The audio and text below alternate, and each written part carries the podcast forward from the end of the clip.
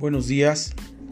Hoy que es inicio de semana, podemos ah, ver la mano poderosa de Dios en cada uno de nosotros porque hemos podido ver la luz de un día nuevo y eso nos motiva a entender que Dios sigue siendo fiel con cada uno de nosotros, de todos aquellos que están escuchando este mensaje. Y de esa manera entonces nosotros poder concluir que nuevas son a cada mañana sus misericordias. Hoy estamos gozando de una de ellas. Damos gracias al Señor porque podemos iniciar esta semana eh, leyendo la palabra, estudiando la palabra, ser eh, personas que podamos no tan solo eh, leer sin entender, sino leer con la capacidad de entendimiento, como lo dijo Esdras, cuando empezó a leer la palabra, dice que empezó a leer con el entendimiento juntamente con el pueblo.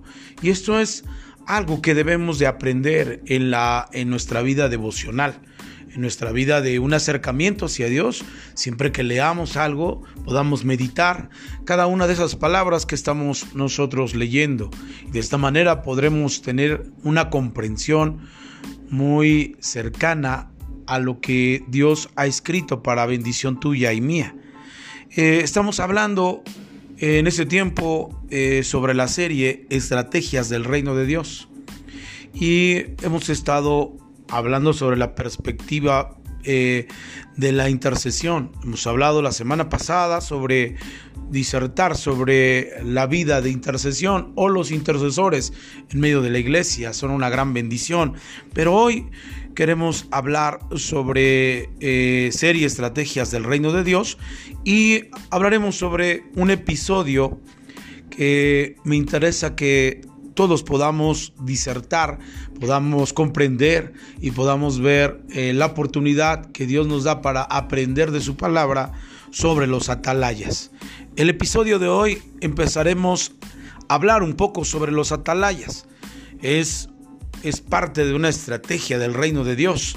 Los atalayas también se les llamaba profetas, porque su trabajo era subir a la torre más alta y vigilar para que el enemigo no lo sorprendiera. El trabajo de los atalayas realmente era un trabajo muy funcional dentro del pueblo de Dios. Los atalayas entonces todo el tiempo estaban despiertos día y noche porque tendrían que dar cuentas con respecto a su responsabilidad del llamado o del propósito por el cual los levantó haciéndolos llamar atalayas.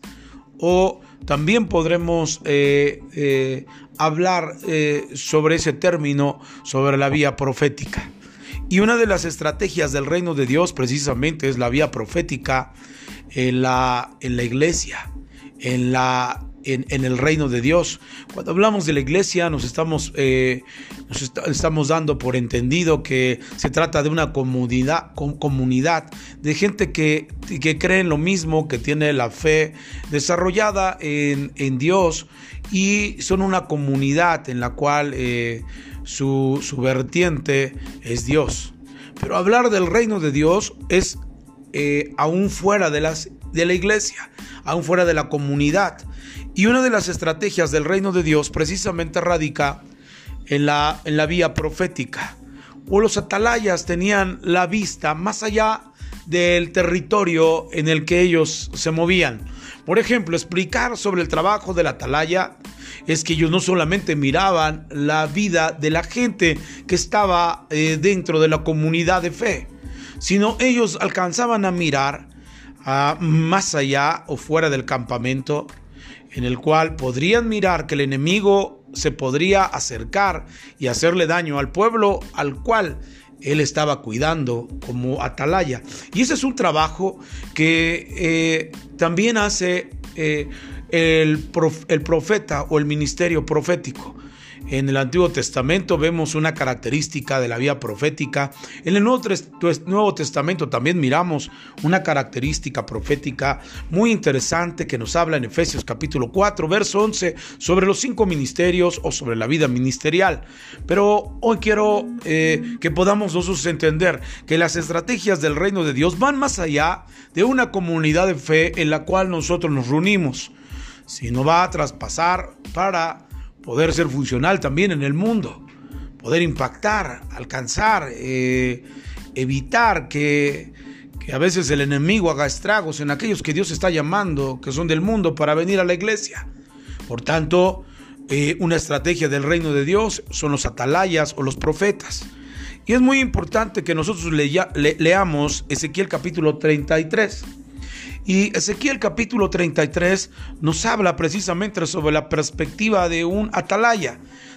versículo 1 dice, vino a mi palabra de Jehová eh, diciendo, Hijo de hombre, habla a los hijos de tu pueblo y diles, cuando trajere yo espada sobre la tierra y el pueblo de la tierra tomare un hombre de su territorio y lo pusiera por atalaya.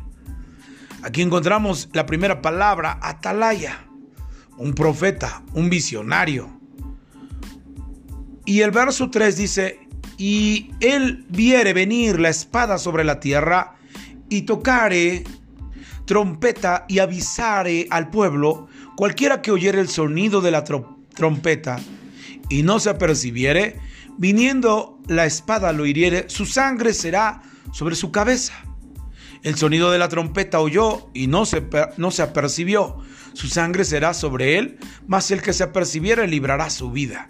Pero si el atalaya viere venir la espada y no tocare la trompeta, el pueblo no se apercibiere, y viniendo la espada hiriere de él alguno, este fue tomado por causa de su pecado, pero demandará su sangre de mano del atalaya. Y a ti, pues, hijo de hombre, te he puesto por atalaya a la casa de Israel, y oirás la palabra de mi boca y los amonestarás de mi Padre. Cuando yo dijera al impío, impío, de cierto morirás, si tú no hablares para que se guarde al impío de su camino, el impío morirá por su pecado, pero su sangre yo la demandaré de tu mano.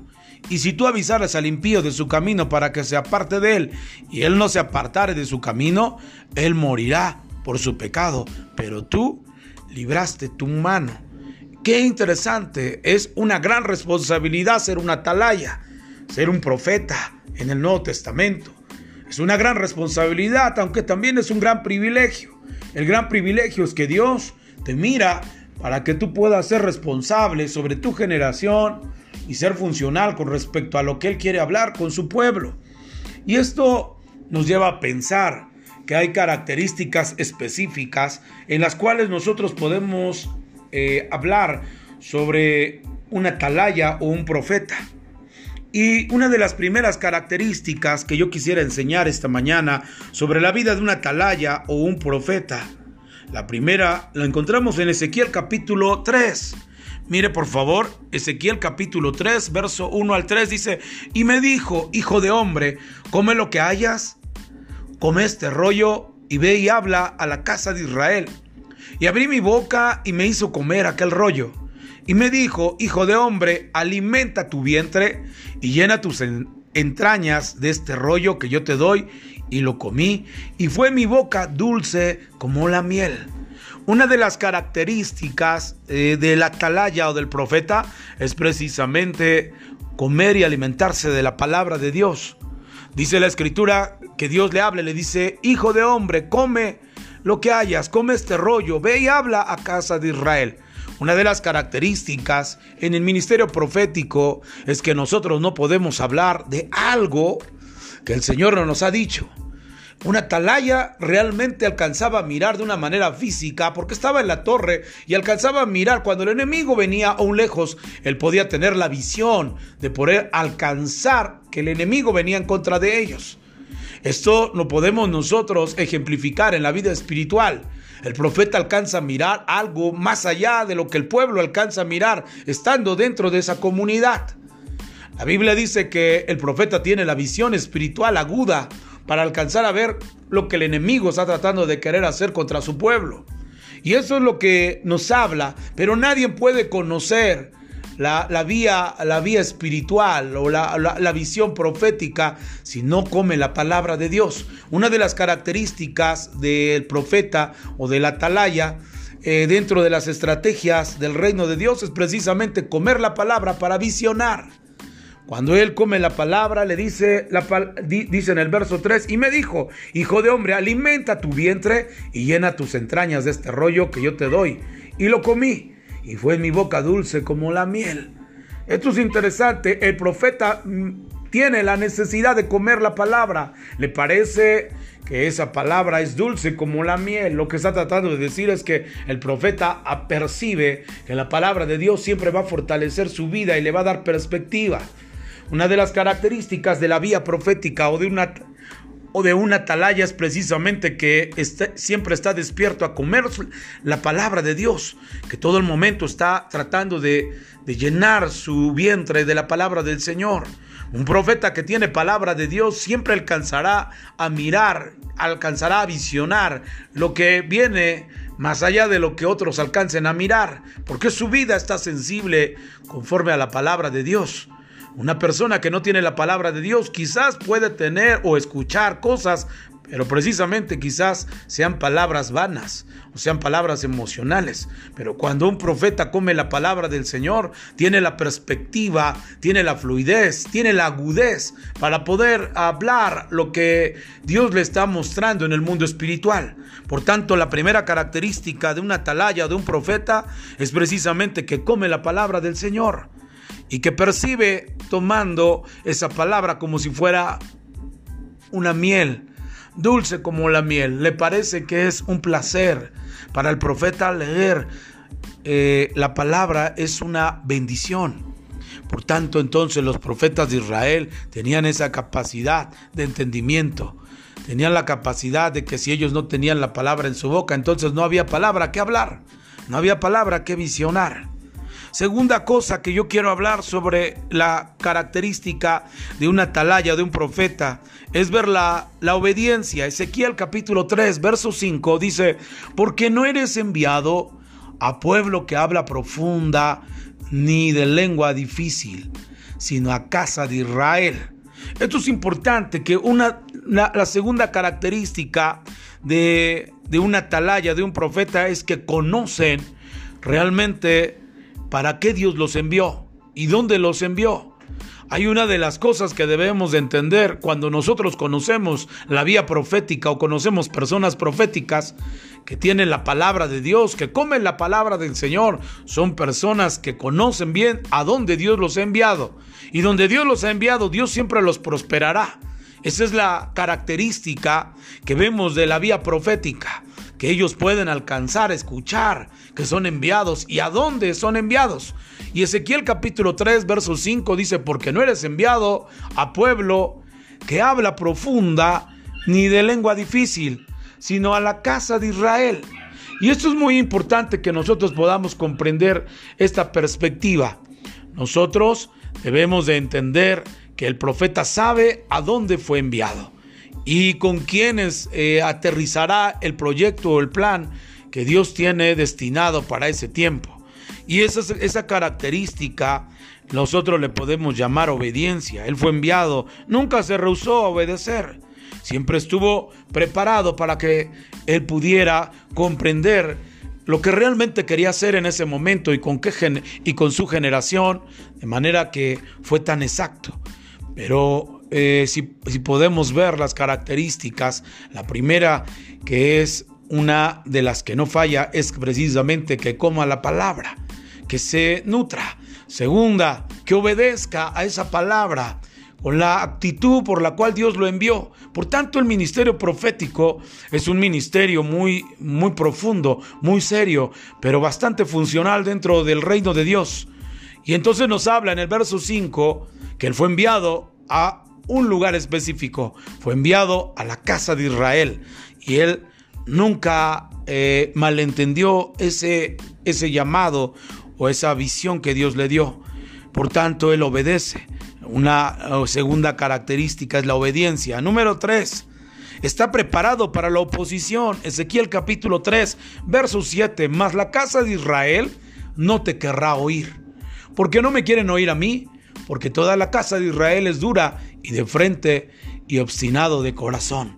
Interesante, la tercera característica que todo ministerio profético debe de tener es precisamente que debe estar preparado para la oposición, que no va a ser fácil, que Dios ha capacitado la vía profética o la vida de una atalaya para mirar, no va a ser fácil porque toda la responsabilidad está sobre él y aún él teniendo la visión exacta por, por comer la palabra y por obedecer esa palabra, eh, hacia dónde Dios quiere llevarle, aún con todo eso, él tendrá oposición.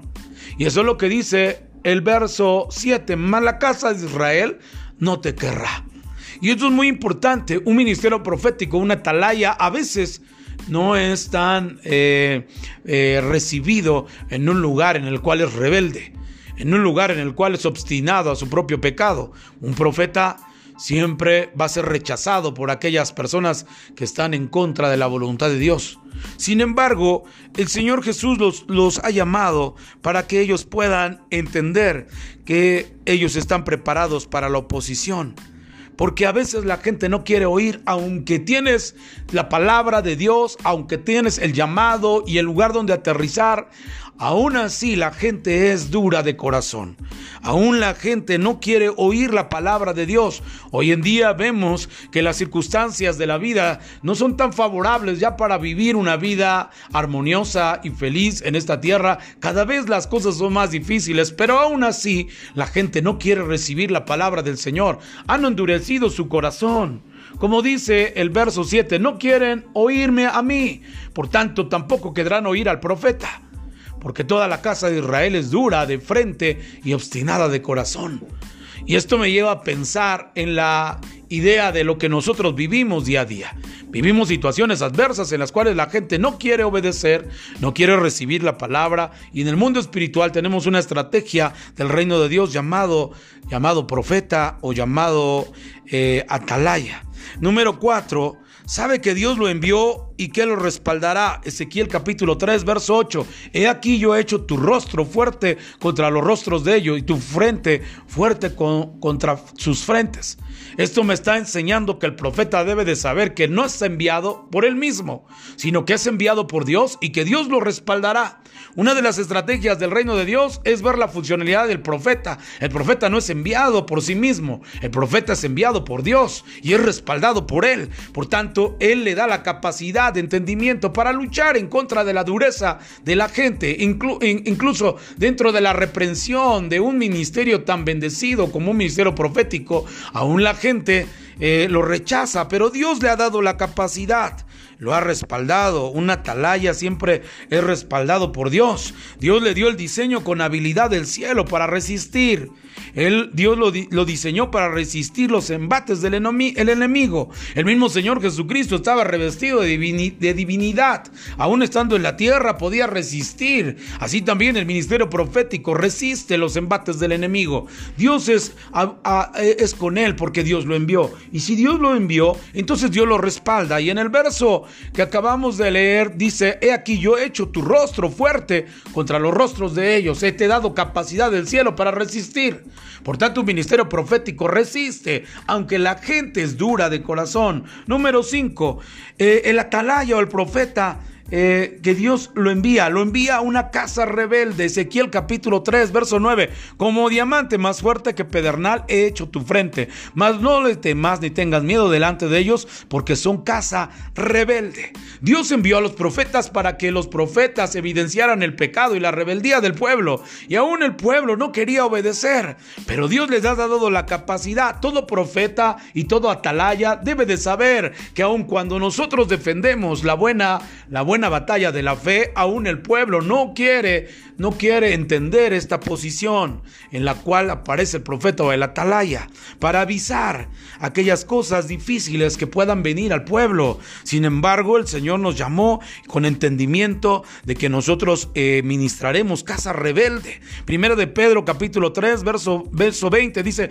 la gente fue dura y rebelde en los tiempos de Noé y fue eh, unos tiempos duros en los cuales para el profeta y atalaya era difícil. Sin embargo, el Señor nos da perspectiva de que podamos, aún como, es, como, como Noé, ser pregoneros de justicia, hablar la palabra de las cosas que han de venir. Vino un diluvio, Él hizo un arca y por ella se salvaron ocho personas. Realmente hay una gran bendición en un ministerio profético. Número seis, tienen un corazón receptivo para la palabra y y ellos tienen un oído ejercitado para oír el mundo espiritual.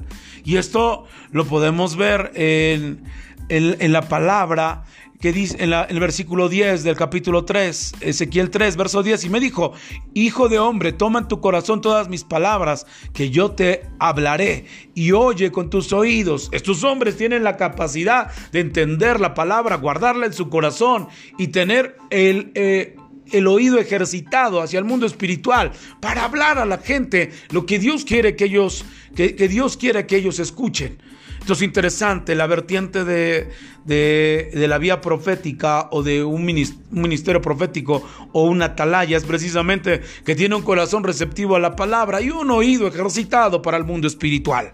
Por tanto, son una gran bendición para, para las estrategias del reino de Dios. Eh, y podemos entonces entender. Número 7. Los atalayas están donde más los necesitan. Mire por favor Ezequiel capítulo 3 verso 11 dice, y ve y entra a los cautivos, a los hijos de tu pueblo, háblales y diles, así ha dicho Jehová el Señor, escuchen o dejen de escuchar. Y verso 15 dice, y vine a los cautivos de Tel Aviv, que moraban junto al río Quebar, y me senté donde ellos estaban sentados, y allí permanecí siete días atónito entre ellos. Ahí eh, quiero, quiero terminar con, con esto. El ministerio profético, por eso yo digo que son estrategias del reino de Dios, no precisamente el ministerio actúa eh, de manera permanente en una iglesia local. El ministerio profético tiene estrategia, es dentro, entra, dentro de las estrategias del reino de Dios para manifestar el, poder de Dios. Dije que la iglesia es una comunidad de fe, pero el profeta está aún arriba eh, mirando en una torre alta, en una expresión simbólica de que pueda alcanzar a mirar lo que otros no alcanzan a mirar. Y esto no solamente mira hacia adentro del pueblo de Dios, sino también hacia afuera tiene la perspectiva. Y cuando esto pasa en el verso, en el verso 11, dice que ese ministerio actúa en medio del necesitado en medio del cautivo, en medio del ciego que vive en obscuridad. Aparece el ministerio profético para abrirle los ojos, darles dirección, darles perspectiva de futuro en las cosas que Dios quiere. Y entonces dice la Biblia que ese ministerio profético también viene en medio de los cautivos y pasa con ellos para poder percibir y sentir lo que ellos sienten. Un ministerio profético percibe lo que la gente percibe en el mundo en el que se encuentra. Por tanto, el profeta siempre cuando hablaba que el pueblo estaba en pecado, él dice, hemos pecado. Él mismo se incluía dentro de ese tenor porque sentía lo que el pueblo sentía. Por tanto, este ministerio profético es una gran bendición. Este ministerio, eh, esta vía de los atalayas es una gran bendición. Y eso dentro de una estrategia del reino de Dios. Dios eh, dentro de sus estrategias ha levantado atalayas, ha levantado profetas con esa perspectiva de cuidado hacia el necesitado. Por tanto, no perdamos de objetivo que Dios tiene herramientas de gran bendición para pelear la buena batalla. Quiero hacer una oración. Señor, gracias te doy por esta mañana tan hermosa, preciosa, en la cual podemos hablar de tu palabra, ser enseñados e instruidos por ella. Gracias, papá Dios, porque conocemos que tú siempre estás dispuesto a bendecirnos y ayudarnos. Gracias en el nombre de Jesús. Amén. Amén. Que tengan un excelente inicio de semana. Que Dios bendiga abundantemente su vida y no se olvide de compartir este, este mensaje, esta enseñanza a aquellas personas que lo necesitan. Que Dios les bendiga a todos. Hasta luego.